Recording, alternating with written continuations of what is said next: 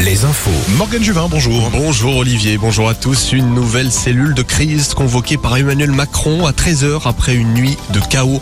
Le Grand Ouest n'a pas été épargné. Le commissariat de Cholet a été attaqué au mortier d'artifice, tout comme de nombreux quartiers d'Angers, de Poitiers ou encore Châtellerault. Beaucoup de voitures et commerces incendiés à Nantes. Également la mairie annexe de Villeneuve-les-Salines, près de La Rochelle. Une manifestation est prévue ce soir à Angers, toujours en soutien au jeune homme de 17 ans tué après un refus d'obtempérer à Côté chiffres, on dénombre plus de 600 arrestations partout en France et près de 250 policiers et gendarmes blessés. 5 ans de prison dont deux fermes pour l'ancien animateur d'un centre de loisirs de La Roche-sur-Yon. L'homme de 32 ans a été condamné pour agression sexuelle sur 12 fillettes de 3 et 6 ans, des faits entre 2014 et 2017. Les trois premières plaintes avaient été déposées en 2017.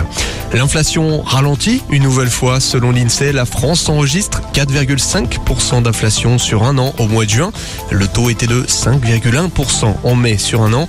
Cette baisse peut notamment s'expliquer par le recul des prix de l'énergie, 3% sur un an, mais aussi des prix de l'alimentation qui succédera au village de Centre-Val de Loire, Sancerre. Le village préféré des Français sera élu ce soir sur France 3.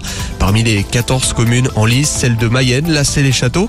La liste complète est à consulter sur alouette.fr et sur l'appli Alouette. C'est parti pour trois semaines de festivités à poupée.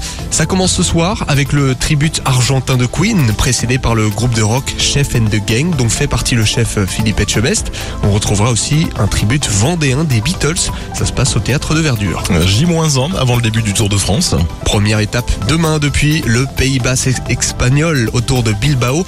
182 km au programme. On retrouvera le Vendéen Mathieu Burgodo et le Nazérien Brian Cocard. Le tour passera très peu dans le Grand Ouest, seulement autour de Bordeaux et Limoges.